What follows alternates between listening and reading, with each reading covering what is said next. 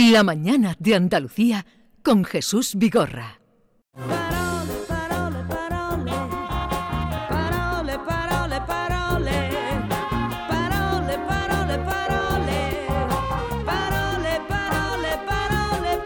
Tiempo ahora para Carmen Camacho. Buenos días, Carmen. Hola, buenos días, ¿Qué tal Jesús. estás? Muy bien, buenos días a todos. ¿Qué nos traes? Pues bueno, traigo muchas cositas, ¿eh? Traigo hoy un surtidito bastante variado y sobre todo bastante de actualidad. Así que si os apetece, entramos, entramos ya en harina. Sí, sí, nos apetece, nos Vamos a ello. Bueno, pues vamos a comenzar, Jesús, rematando la consulta que la semana pasada prorrumpió mientras estábamos en antena. Aquí siempre pa- pasan cosas No, y improvisadas. además que me encanta porque que sean las dudas sobre la marcha, ¿eh? que sean las dudas en directo las que, las que se muevan y las que intentemos darle solución hasta donde podamos, ¿no? Eh, la semana pasada, el miércoles, alguien se refirió a una niña que canta en los seises de Sevilla como la Seisa, Sí. ¿no? Y una de nuestras oyentes nos llamó sorprendida con esa formación del femenino de Seise, ¿no? Dijo, ¿esto qué es? La Seisa, eso es muy raro, ¿no? Es lo que, lo que nos comentó. Inmediatamente eh, consulté el diccionario y vi que eh, el diccionario solo acoge la voz Seise, no Seisa. Con lo que deduje que la- a las niñas que cantan en ese coro hay que llamarlas también Seise, como a los niños. ¿Vale? Pero me quedó una duda y dije, lo voy a consultar, porque me quedé con la siguiente cuestión. ¿cómo le digo yo a esa niña? ¿La seise o el seise? La 6, ¿no? La seise, no, a mí me, me tirábamos por ahí, pero bueno. ¿Él? Pero es que pasa que el diccionario solo recoge seise como masculino, no pone seise masculino y femenino. Niño que no, eh, pone simplemente masculino y punto, ¿no? Ante esa duda he elevado la consulta a la Fundeu y esto es eh, lo que yo le he preguntado. Jesús, ¿puedes leerlo, por favor? Actualmente los seises no solo son niños, sino también en su coro niñas. ¿Cómo recomendáis llamarlas?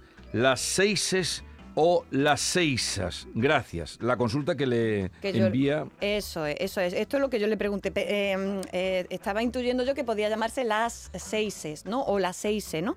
O la seisa, ¿no? Esto de eh, el seise a una niña me sonaba un poco raro, pero esto es lo Sí. que me han respondido. Eh, El diccionario recoge esta palabra solo como masculina, por lo que lo adecuado sería los seises. Los seises. Pero mm, plural. Eh, em, bueno, o el seise, El ¿vale? se- hay en decir- masculino. a la niña hay que a la decir niña hay que decírselo en masculino según la Fundeu, ¿vale? Eh, no sé, yo no- lo que no sé es que si, si esto con el tiempo eh, y con el uso acabará desdoblando su género gramatical y no habrá que decirle a la niña el seise, sino la seise, ¿no? Yo creo que irá por ahí la cosa. O a no ser que consideren que esta palabra es un epiceno, es decir, una palabra que solo tiene un género gramatical, aunque se aplique a ambos sexos. Por ejemplo, Mm. no se dice la culebra y el culebro, ¿no? O la persona y el persona, o, la- persona y el persona, ¿no?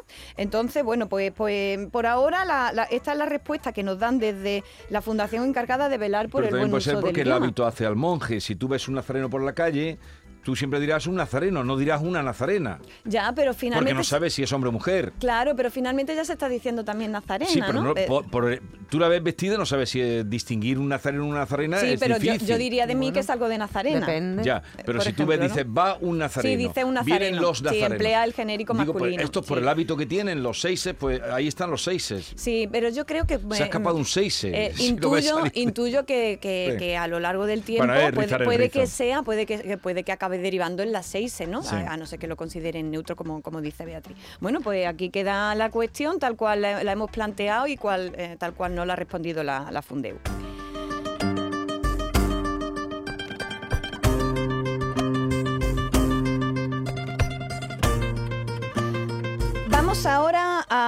Al habla viva e insurgente de nuestros pueblos, en la que la comunidad de hablantes es la que va escogiendo y atesorando palabras hermosas y aladas y decidiendo cómo se dicen. Hoy David Hidalgo vuelve a donar a mi biblioteca privada un nuevo glosario de palabras que se usan en algún pueblo de Andalucía. Abrimos de nuevo el palabrario andaluz. Cuéntanos, David. Mira, Carmen, el libro que te traigo se llama El habla de los Montes Orientales. ¿Sabéis Mm. qué comarca es esa de los Montes Orientales? ¿En qué provincia se encuentran? Pero si es orientales tiene que ser Granada Bueno, o los- Málaga, Almería. Granada. Los Montes Orientales es una comarca que está en Granada, Granada. que tiene más de 20 pueblos y entre ellos muchos muy conocidos como Moclín, Montillana, Mm, Pedro. Martínez, Piñar, Diezma y Znayoz, por ejemplo. Son pueblos Mm. de 2, 3.000 habitantes, 4.000. Por cierto, de Piñar era Tico Medina, que es el que prologa este libro. Lo escribe Juan Rodríguez Tito, lo publicó él mismo en el año 96. Tiene más de 363 páginas. Pero ese fue nuestro compañero. Juan Claro. Rodríguez Tito trabajó aquí. En Canal Sur. ¿Cómo que trabaja? Sí, Fue claro, mucho y tiempo. tuvo programa De- desde suyo. el principio. Pues yo le hice una entrevista y no sabía que era compañero. Lo llamé un día porque escribió este libro y Él fue delegado además de, de Canal Sur en Granada. Pues maravilloso Mucho el libro. ¿eh? contiene fotografías, son más de Vaya 300 joya. páginas y entre las fotos he visto una que son carreras de cintas en burro. Hay aquí también un valor antropológico en este Ah, qué libro bueno. con un montón de fotografías de eh, algunas tradiciones de los montes orientales de Granada y como digo tiene un prólogo precioso de Tico Medina que era de Piña. Dedica un capítulo, Carmen te va a gustar, a la pronunciación de los montes orientales, bueno. a la fonética. Y dice que no hablan igual los hombres que las mujeres por las profesiones que tenían unos y otros. ¿eh? Y a motes, vestimenta, te va a encantar este libro. Está lleno de modismo, os voy a contar unos, unos cuantos. Dar las cagarrutas, ¿sabéis qué significa eso? ¿Dar las cagarrutas? Te van a dar las cagarrutas. Eso Uy, es cuando, eso- cuando engañan a un cateto en la capital. Si como vayas a Granada te van a dar las cagarrutas. allí. Otra es estar a las 7000 vírgenes. Uy, que ¿qué es es eso? Estar profundamente dormido. Este está a las Oh, 7000 qué vírgenes. bonito, me encanta, qué poético. Estar a las 7.000 7.000 Ser, vírgenes. ser un fudre, se dice de quien come o bebe, bebe mucho. O estar como la novia de la peza, que es alguien que tiene mucho calor y sofoco. y en el léxico, esta la incluye en el palabra andaluz, está extravalleguas, que es una persona de poca valía, que es sinónimo de otras palabras compuestas como salta trenes, salta balate, salta ciegas. Hay otra palabra que es salvajamones. Mm, me encanta, que los que vienen de, de a lo mejor que- Claro. que, han emigrado y vienen a- de visita al pueblo. Como los limpiaorzas. Claro, lo- eh, lo- Sí, pero exactamente, los limpiaorzas. Pero tiene menos eh, sentido peyorativo salvajamones que limpiaorzas. Sí, es Sí, verdad. O- bueno, eh, eh, relame-or- el que relame la orza también O es lo mismo, ¿no? Al final. Que una que tú no tienes. Yo creo que alguna vez te la conté y te hizo mucha gracia, la de eh, los comepollos. Los come pollo, los come pollo y son lo mismo, ¿no? todos los pollos que los otros han Sí, criado, ¿no? Los salvajamones me mucho. encanta, ¿eh? Se cabreaban, se cabreaban Claro. mucho. Pero Yo creo que, ella- que esa es original Hay de otra- allí de mi otra zona. la de los comepollos se cabreaban. Uf. Hay otra palabra compuesta que es que es Ay, qué bonito. Eh, Faratán me gusta mucho también ese de- verbo. De, desbaratar. El, el Desbaratar. faratabaile es el, que- el aguafiesta, que rompe todos los bailes. que- Faratabaile. Y termino Qué con bueno. una relacionada con la agricultura, entre las muchas que tiene, que es iluya, con Y y sin H. Iluya, que es un arado grande de hierro que se utilizaba para dar en la primera vuelta al campo, para abrir en profundidad en la primer, el primer surco y después ya utilizaban otros arados. Esa Qué era la iluya. belleza, Así que aquí tienes el belleza. libro. El habla de los montes orientales de Granada. Qué bien. Lo que has dicho antes de cómo ha sido una, una que era como despectiva, sal- asalta, salta eh, No, trenes, perdón, perdón, Extra- extra aquí- yeguas, perdón, perdón, perdón, perdón. Nos hemos equivocado eh, completamente. Es que tiene- está la foto aquí de él y no es el No es nuestro. Es, ¿no? que, además, tú has pronunciado mal. Juan Rodríguez Titos. Has dicho Tito. Tico. ¿Has dicho Tico? No, no ha dicho No, ha Tito. dicho también Tico Medina. Tico Medina. Tico Medina, has pero dicho, cuando has sí. dicho Tito, yo creí que, pero no, no es Juan. Yo tenía que ver, teníamos otro, que haberlo, teníamos que haberlo corregido. Es Tito. Yo no es que la Tito, foto nuestro no es Tito. Pero como él ha hecho y ha publicado y ha sido un gran investigador, por eso me he ido. Pero no, no es el nuestro. La palabra que me decía Carmen es saltatrenes, saltabalate, saltacieca y extravallegua. Significa lo mismo, es gente que no vale para nada. Un día vamos a hacer una sección nada más que de estos, de estos mm, con las palabras despectivas, casi insultos, que son maravillosos y que estamos siempre diciendo barbaridades que suenan reguleras y de pronto tenemos ahí extravallegua. Para incluirle alguna, incluso, ¿no? Por lo claro, menos. Follalinde, mira qué bonito es. Joyalinde. De hecho, hay una que es de tripaterrones. Hombre, es es así. tripaterrones. De Es- esa, esa es muy de mi zona también, de tripaterrones, que y te decían, te vas a quedar en un... Te, amenazaban, o estudias o te vas a quedar en un estripaterrones. Para acabar la tierra, Tripaterrones. vamos. Hay un montón que el son campo, deliciosas. El campo asustaba mucho, el el campo era muy bonito, pero el campo, con el campo te amenazaban. te decían, "El campo, Eso es, eso es. ah, Anda que campo". no, si no, acoge aceituna, claro, claro. El campo te... Pues un día vamos, vamos, vamos a dedicar la sección a buscar esa- esas palabras porque son maravillosas, la verdad. Y bueno, gracias David. Yo eh, también eh, te he traído un libro, ¿Ah, pero sí? solo te lo he traído en préstamo, ¿eh? así que sigo en deuda contigo por todos los que me estás regalando. ¿Recuerdas que la semana pasada hablamos de escritoras españolas que sonaron para el Nobel? Claro, sí. Y tú decías, uy, pues Concha Espina, ¿no? De- de- descartamos a Saramago, que Saramago no, No no era. estuvo, no, no. Eh, pero estuvimos hablando de Blanca de los Ríos, Concha Espina y Sofía Casanova. Y me comentaba David que no tenía No, noticia no de, sabía quién era, ¿no? de Sofía Casanova. Así que bueno, te he traído un libro eh, de la periodista Mara Baz que se llama Antiguas pero modernas. Y en este libro recorre la vida y la obra de algunas pioneras eh, del periodismo y de, y de también de, de la literatura y de dar la cara en la literatura, que, que si no las rescatamos las perdemos para siempre. ¿eh? Y es el caso de Sofía Casanova que fue eh, periodista, poeta y novelista. Y fue la primera española que se convirtió en corresponsal permanente en un país extranjero y corresponsal de guerra. Guau. Eh, en aquella época, eh, que nació en el 1861. Estuvo de, corresponsal en Polonia y Rusia. Vivió acontecimientos como la lucha de la sufragista en Inglaterra, el desarrollo del sindicalismo, la formación del partido bolchevique en la Rusia zarista. Entrevistó a Trotsky y todo esto siendo de convicciones católicas y monárquicas y apoyando a Franco en la Guerra Civil Española. Pero eso una periodista de raza, que independientemente de tus convicciones... su ideología, totalmente. contaba lo una que pasaba, ¿no? Bueno, bueno, y estuvo en la Primera y en la Segunda Guerra Mundial y en el gueto de Varsovia. vida, Y ¿eh? contó el gueto de Varsovia. Así que ojito con, con Sofía Casanova. Pues aquí queda contigo, David, este, este libro para que le eche un vistazo tanto, leeré. tanto a la biografía de ella como de otras mujeres excepcionales.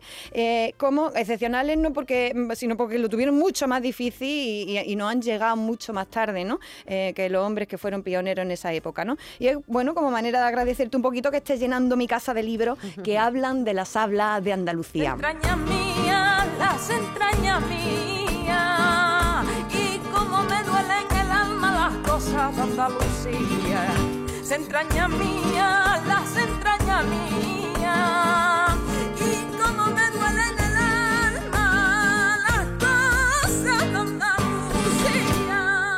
eh, vamos a cambiar de tercio totalmente, Jesús, porque bueno, la actualidad manda y hoy os tengo que traer un neologismo que mm, parece, me parece a mí que se ha cocinado en los más altos despachos de la comunicación política, puesto que esta palabra ha sido trending topic. pues Eso es un motivo, y luego también porque ha salido de la boca del presidente del gobierno. Ya saben, los políticos, sobre todo los de primera línea y de todo color político, no dan punta sin hilo a la hora de escoger palabras, expresiones, latiguillos, eslóganes hasta los disparates más gordos que estamos escuchando en la política nacional e internacional y que parecen improvisados están cocinados, por supuesto, en los respectivos departamentos de comunicación política. Vamos, que está todo pensado. Este neologismo se creó en el 2016 y acaba de ponerlo de moda el presidente del gobierno. Lo escuchamos en una entrevista en La Vanguardia. Toda esa fachosfera, pues lo que hace es polarizar, insultar, generar, eh, bueno, pues una desconfianza con un fin claro. Tienen un naufragio de ideas. Bueno, eh, esta es la palabra, Fachosfera. La escuché otro día y me miré al televisor y digo, ¿has dicho fachosfera? Porque no la había sí, escuchado en sí, mi vida. sí, no la había escuchado, ¿no? Bueno, pues aquí tenemos el neologismo fachosfera, que definiríamos algo así como eh, la esfera política y mediática de la ultraderecha, ¿vale? Eh, esta palabra yo creo que solo ha sido superada por fachaleco, ¿no? Que tiene la misma composición a la hora de hacerla, ¿no? Fachaleco. Uh, pues ha liado, tal cual estaba previsto, claro. Los cocineros de la expresión que te bote chapote o del término sanchismo sienten el contraataque de los que diseñan su propia estrategia, sacan ahora y popularizan fachosfera y así están todo el rato, ¿no? Ya, ya, conocemos cómo, cómo está el patio. Pues bien, parece ser que este neologismo es de origen francés y se emplea también en Estados Unidos. Lo acuñaron en 2016 dos ensayistas franceses, Dominique Albertini y David Doucet.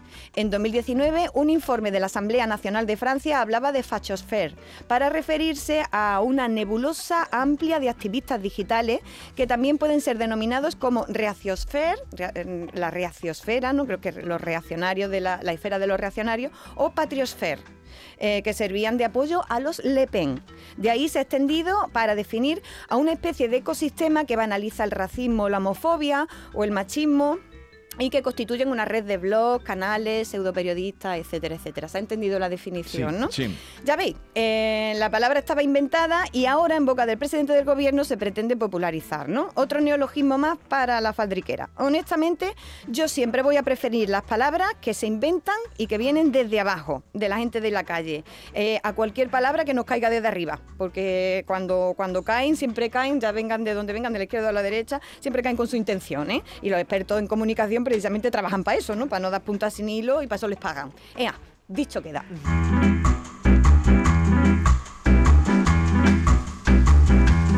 Y vamos ahora, Jesús, de nuevo a la actualidad. Actualidad manda porque me he traído una noticia que nos ha llegado a la redacción y que también hemos visto en la prensa escrita y en otros medios de comunicación. Os doy el titular.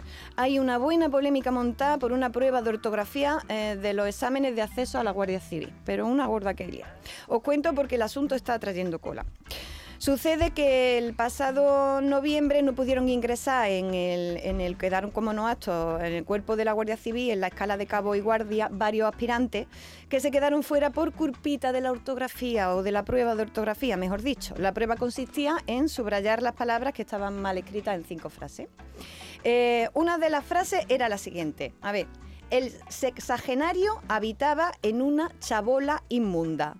Chabola con V. ¿Dónde está el error? ¿Qué chabola La con B? V. Que chabola es con B, ¿no? La verdad hubiera dicho lo mismo que estáis diciendo ustedes. Eh, para mí que chabola solo se escribe con B, ¿verdad? En principio, eh, según varios medios, la primera plantilla de correcciones que generó la Guardia Civil decía lo mismo que nosotros, que la palabra chabola con V era incorrecta.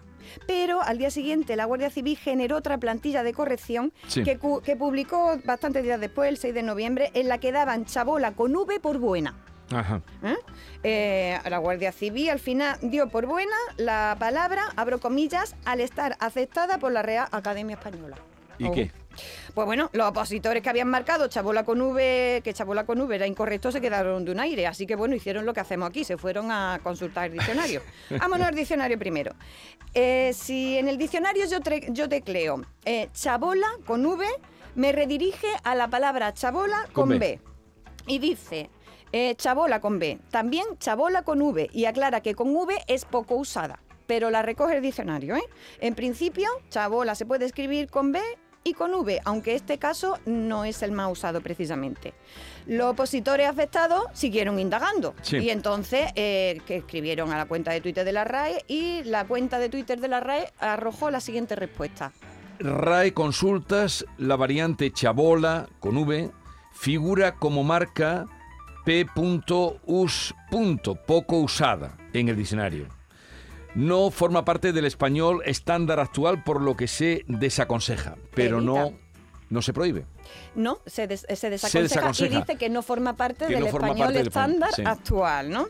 Y entonces, eh, ¿cómo, ha, cómo Pues han no ha parado quedado esto? la cosa aquí. Los opositores afectados se han ido a un abogado y para recurrir han solicitado un informe pericial de un filólogo que ha consultado a la RAE y a la Fundeu, como hacemos nosotros, Pues ya y ha concluido que chabola con V entra dentro de la calificación de errores por dominante grafofónica y que por eso quienes marcaron que chabola era incorrecta respondían a lo que su competencia léxica confirmaba, que se escribe con B. En resumen, que el informe pericial dice que es altamente improbable escribir chabola con V, ¿vale? Y que no forma parte del español, del español actual eh, estándar, se, se agarran ahí, ¿no? Pero esperaos que ahí no queda la cosa. Tenemos una palabra más en conflicto en este examen, cuantimás. ¿Cuantimás que es correcta o incorrecta? Yo diría que incorrecta, ¿no? Correcta, Cuanto más, claro. ¿no? Eh, ¿Tú qué dirías? No, hombre, en el ¿correcta o lenguaje en el lenguaje popular se utiliza, se utiliza hasta Carlos Cano tiene una canción que dice, no, eh, Tábora tenía un cante que decía, cuanti más vueltecita le doy, más trabajo me cuesta entender, ta, ta, ta, cuanti más. O sea que, que no... Pues vámonos al diccionario de nuevo. Vamos a hacer lo mismo que, que- que hay que hacer siempre, ¿no? Lo mismo que ha hecho la Academia de la Guardia Civil, ¿no? Exactamente, vámonos al diccionario. Y dicion- en el diccionario, cuanti más está. Cuanti más está y significa cuanto más. Bien, pues los opositores que han considerado que cuanti más era correcta, porque viene en el diccionario, han fallado la pregunta. Que dice la Guardia Civil que cuanti más es incorrecta. Entonces, eh, aunque venga en el diccionario. Entonces, claro, ya están, los, los opositores están ya diciendo, bueno, ¿esto, esto qué es? ¿no? Porque nos presenta esto una contradicción. Vamos a ver, si chabola con V me dice, decís que es buena porque viene en el diccionario, y ahora cuanti más decís que, que no, y también viene en el diccionario, vamos a ver en qué, ¿En qué quedamos, quedamos? ¿no? Eh, a- a- a- uniformizar un poco el criterio, por favor, ¿no? Bueno, pues aquí está el asunto que tienen un simivir a los que se han presentado esta prueba, claro. Chabola con V, en la primera plantilla de corrección se dio por incorrecta y en la segunda por correcta, y cuanti más que está en el diccionario se ha dado por incorrecta. Y no sabes cómo ha quedado la cosa. No, por recoger lo que dice la autoridad lingüística. Eh, de hecho, todavía no ha quedado, eh, está, la cosa así, ¿eh? Eh, pero por, recoger lo que dice la autoridad, no la benemérita, sino la autoridad lingüística, ¿vale? Chabola se escribe con B, ¿eh? Aunque también se recoge con V, pero en el español actual se desaconseja la variante con V, dicho por la Real Academia Española. Así que escribídmela, por favor, que me- quienes me estéis escuchando siempre con B, ¿eh? Por favor, por favor. Por su parte, cuantimás es una palabra que está en el diccionario. ¿m? Eso sí, no me la empleéis a lo loco en registros cultos o si usted es guardia civil no me la ponga en un atestado, porque el uso es más bien vulgar, ¿vale? Bueno, ahí quedó. En cuanto a esta polémica, yo solo digo que ojalá se resuelva pronto y con un criterio unificado y de la manera que más concierna a la norma y al uso ortográfico. Ay, que de cosas Habrá que estar atentos. aprendemos, aunque sea Sí, pero aquí se base están de- jugando Eso es, es que en se están jugando ahí, se están jugando ahí, ¿no? La Mm, plaza. Muchísimo. mm, es que, vamos, lo que aprendemos, ya digo, a base de disgustos.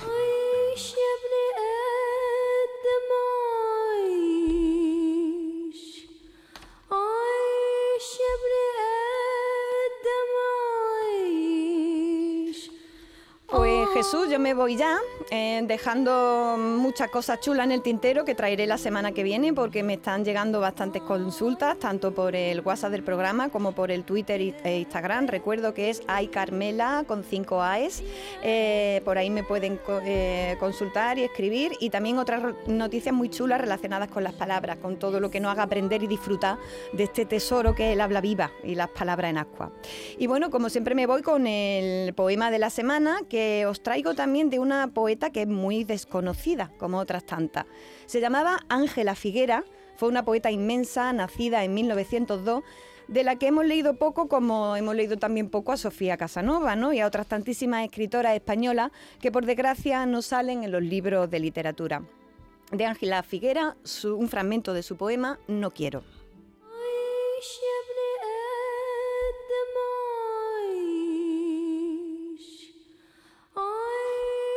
No quiero, no quiero que los besos se paguen, ni la sangre se venda, ni se compre la brisa, ni se alquile el aliento. No quiero que el trigo se queme y el pan se escatime. No quiero, no quiero que haya frío en las casas, que haya miedo en las calles, que haya rabia en los ojos. No quiero que en los labios se encierren mentiras, que en las arcas se encierren millones, que en la cárcel se encierre a los buenos. No quiero. No quiero que el labriego trabaje sin agua, que el marino navegue sin brújula, que en la fábrica no haya azucenas, que en la mina no vean la aurora, que en la escuela no ría el maestro. No quiero que mi hijo desfile, que los hijos de madre desfilen con fusil y con muerte en el hombro, que jamás se disparen fusiles, que jamás se fabriquen fusiles. No quiero, no quiero que me manden fulano y mengano, que me fisgue el vecino de enfrente, que me pongan carteles y sellos que decreten lo que es la poesía. No quiero amar en secreto, llorar en secreto, cantar en secreto. No quiero, no quiero que me tapen la boca cuando digo no quiero.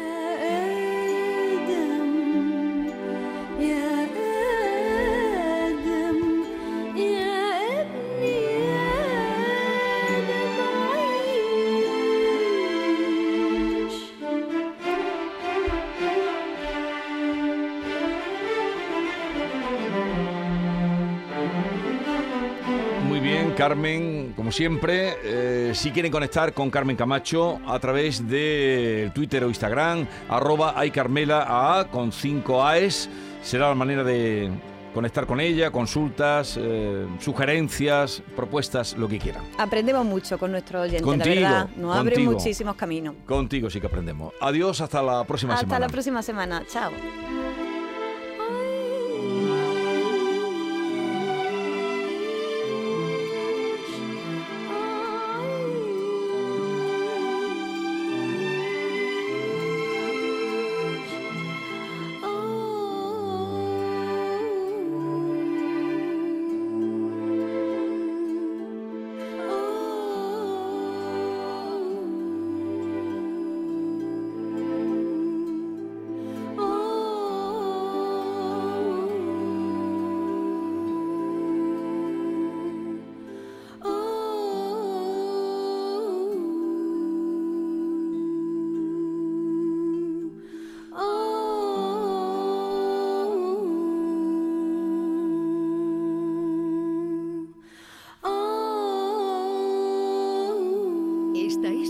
Mañana de Andalucía con Jesús Vigorra, Canal Sur Radio.